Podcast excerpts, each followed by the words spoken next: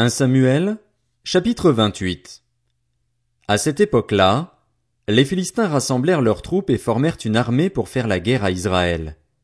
Akish dit à David, Tu dois savoir que vous ferez cette campagne avec moi, toi et tes hommes.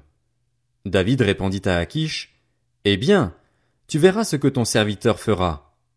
Akish dit à David, Eh bien, je t'établirai pour toujours comme mon garde du corps. Samuel était mort. Tout Israël l'avait pleuré et on l'avait enterré à Rama, dans sa ville. Saül avait supprimé du pays ceux qui invoquaient les esprits et les spirites. Les Philistins se rassemblèrent et vinrent installer leur camp à Sunem. Saül rassembla tout Israël et ils établirent leur camp à Gilboa. À la vue du camp des Philistins, Saül fut rempli de peur et son cœur trembla violemment. Il consulta l'Éternel, mais l'Éternel ne lui répondit pas, ni par des rêves, ni par l'Urim, ni par les prophètes. Saül dit alors à ses serviteurs, Cherchez-moi une femme capable d'invoquer les esprits et j'irai la consulter. Ses serviteurs lui dirent, À Endor il y a une femme capable d'invoquer les esprits. Alors Saül se déguisa en enfilant d'autres vêtements et partit avec deux hommes. Ils arrivèrent de nuit chez la femme. Saül lui dit, Pratique donc la divination pour moi en invoquant un mort, en faisant monter pour moi celui que je t'indiquerai. La femme lui répondit, Tu sais ce que Saül a fait, la manière dont il a fait disparaître du pays ceux qui sont capables d'invoquer les esprits et les spirites. Pourquoi donc tends-tu un piège à ma vie? Veux-tu me faire mourir? Saül lui jura par l'Éternel, L'Éternel est vivant, il ne t'arrivera aucun mal pour cela. La femme demanda, qui veux-tu que je fasse monter pour toi? Il répondit, Fais-moi monter Samuel. Lorsque la femme vit Samuel, elle poussa un grand cri et dit à Saül, Pourquoi m'as-tu trompé? Tu es Saül? Le roi lui dit, N'aie pas peur, dis-moi plutôt ce que tu vois. La femme dit à Saül, Je vois un Dieu monter de la terre. Il lui dit, Quelle est son apparence? Elle répondit, C'est un vieillard qui monte et il est enveloppé d'un manteau. Saül comprit alors que c'était Samuel, et il s'inclina le visage contre terre et se prosterna. Samuel dit à Saül, Pourquoi as-tu troublé mon repos en me faisant monter? Saül répondit, Je suis dans une grande détresse. Les Philistins me font la guerre et Dieu s'est détourné de moi. Il ne m'a répondu ni par les prophètes, ni par des rêves. Je t'ai appelé pour que tu me fasses connaître ce que je dois faire. Samuel dit, Pourquoi donc me consultes-tu? Puisque l'Éternel s'est détourné de toi et qu'il est devenu ton ennemi? L'Éternel te traite comme je te l'avais annoncé de sa part.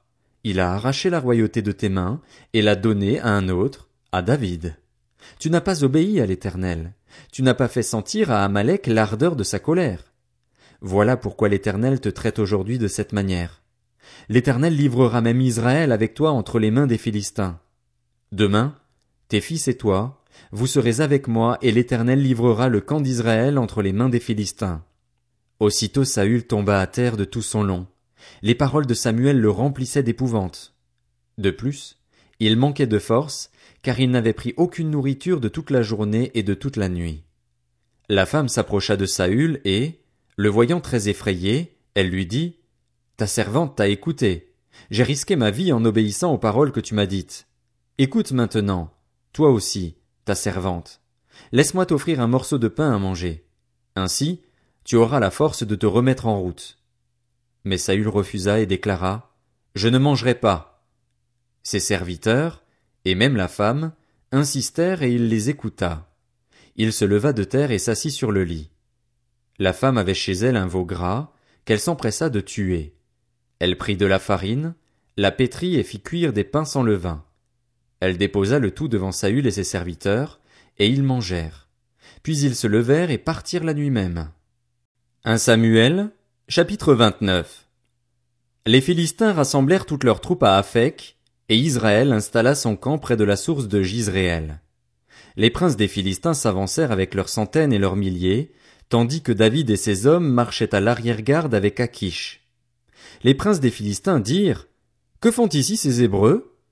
Akish leur répondit, N'est-ce pas David, le serviteur de Saül, roi d'Israël? Il y a longtemps qu'il est avec moi et je n'ai rien trouvé à lui reprocher depuis son arrivée jusqu'à aujourd'hui. Mais les princes des Philistins s'irritèrent contre Akish et lui dirent, Renvoie cet homme, qu'il retourne là où tu l'as installé et ne descende pas avec nous sur le champ de bataille. Il risquerait d'être un ennemi pour nous pendant le combat. Comment cet homme pourrait-il rentrer en grâce auprès de son maître, si ce n'est en lui apportant la tête de nos hommes? N'est-ce pas en l'honneur de ce David que l'on chantait en dansant? Saül a frappé ses mille, et David ses dix mille? Akish appela David et lui dit, L'éternel est vivant. Tu es un homme droit, et j'aime te voir aller et venir avec moi dans le camp, car je n'ai rien trouvé de mal en toi depuis ton arrivée chez moi jusqu'à aujourd'hui. Mais tu ne plais pas au prince. Repars donc. Va-t'en en paix, pour ne rien faire qui déplaise au prince des Philistins. David dit à Achish, Mais qu'ai-je fait et qu'as-tu trouvé chez moi, ton serviteur, depuis que je suis avec toi jusqu'à aujourd'hui, pour que je ne puisse pas aller combattre les ennemis de mon seigneur le roi? Achish répondit à David, Je le sais bien, car tu me plais autant qu'un ange de Dieu. Mais les princes des Philistins refusent que tu montes avec eux au combat. Par conséquent, lève-toi de bon matin, ainsi que les serviteurs de ton maître qui sont venus avec toi, Levez-vous de bon matin et partez dès qu'il fera jour. David et ses hommes se levèrent de bonne heure pour partir dès le matin et retourner dans le pays des Philistins. Quant aux Philistins, ils montèrent à Gisréel. Un Samuel, chapitre 30. Deux jours plus tard, lorsque David arriva à Tsiklag avec ses hommes, les Amalécites avaient lancé une attaque dans le Negev et à Tsiklag. Ils avaient détruit et brûlé Tsiklag, après avoir fait prisonnier les femmes et tous ceux qui s'y trouvaient, petits et grands. Ils n'avaient tué personne, mais ils avaient tout emmené et s'étaient remis en route.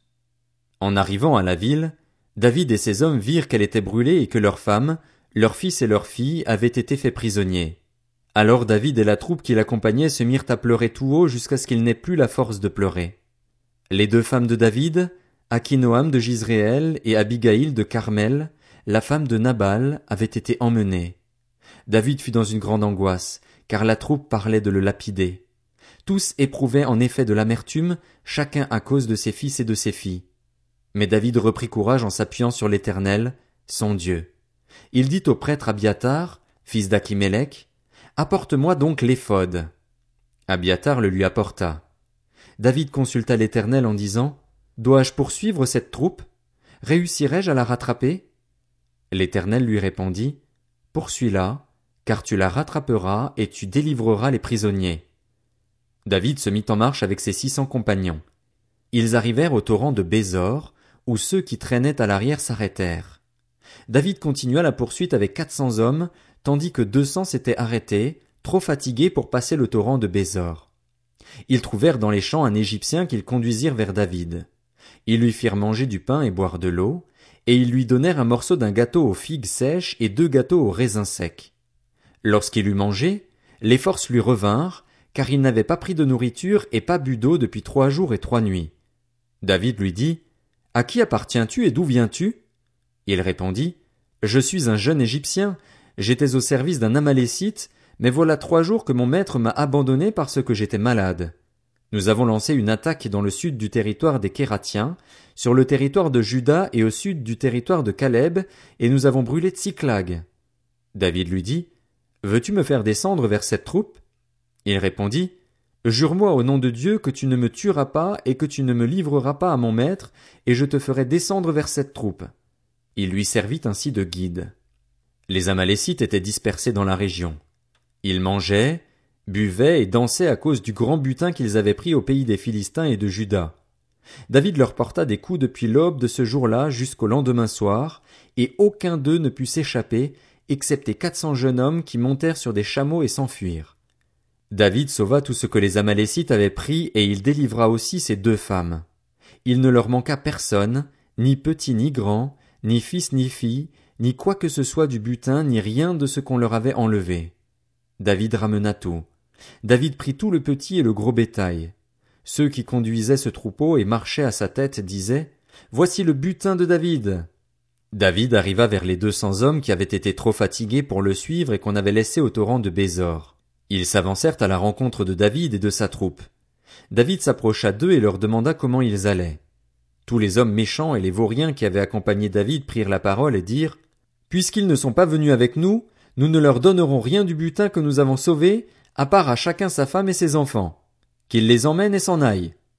Mais David dit N'agissez pas ainsi, mes frères, au sujet de ce que l'Éternel nous a donné. En effet, il nous a gardés et a livré entre nos mains la troupe qui était venue nous faire du mal. Qui pourrait vous écouter dans cette affaire? La part doit être la même pour celui qui est descendu sur le champ de bataille et pour celui qui est resté près du matériel. Ils partageront tout ensemble. Cela se passa ainsi dès ce jour et par la suite, et l'on en a fait jusqu'à aujourd'hui une prescription et une règle en Israël. De retour à Tsiklag, David envoya une partie du butin aux anciens de Juda qui étaient ses amis en leur adressant ces paroles. Voici pour vous un cadeau pris sur le butin des ennemis de l'Éternel. Il fit ainsi des envois aux anciens de Bethel, de Ramoth dans le Negev, de Jatir, d'Aroer, de Sifmoth, d'Eshtemoa, de Rakal, des villes des Jérakméélites, des villes des Kéniens, de Horma, de Korachan, d'Atak, d'Hébron et dans tous les endroits que ces hommes et lui avaient parcourus. 1 Samuel, chapitre 31 Les Philistins livrèrent bataille à Israël et les Israélites prirent la fuite devant eux. Ils tombèrent morts sur le mont Gilboa. Les Philistins rattrapèrent Saül et ses fils, et ils tuèrent Jonathan, Abinadab et Malkishua, les fils de Saül. L'effort du combat porta sur Saül. Les archers le touchèrent et le blessèrent grièvement. Saül dit alors à son porteur d'armes, Tire ton épée et transperce-moi. Sinon, ce seront ces incirconcis qui viendront le faire et ils me feront subir leur mauvais traitement. Son porteur d'armes ne voulut pas le tuer, car il était rempli de peur. Alors Saül prit son épée et se jeta dessus. Voyant Saül mort, son porteur d'armes se jeta aussi sur son épée et il mourut avec lui. C'est ainsi que Saül et ses trois fils, son porteur d'armes et tous ses hommes moururent en même temps, dans cette journée. Lorsqu'ils virent que les Israélites s'enfuyaient et que Saül et ses fils étaient morts, ceux d'Israël qui étaient de l'autre côté de la vallée et de l'autre côté du Jourdain abandonnèrent leur ville pour prendre aussi la fuite. Les Philistins allèrent s'y installer. Le lendemain, les Philistins vinrent pour dépouiller les morts, et ils trouvèrent le cadavre de Saül et de ses trois fils sur le mont Gilboa. Ils coupèrent la tête de Saül et le dépouillèrent de ses armes. Puis ils les firent circuler dans tout le pays des Philistins pour annoncer la nouvelle dans les temples de leurs idoles et parmi le peuple. Ils déposèrent les armes de Saül dans le temple des Astartés, et ils attachèrent son cadavre sur les murs de Bethshan. Lorsque les habitants de Jabès en Galaad apprirent ce que les Philistins avaient fait à Saül, tous les hommes vaillants se levèrent.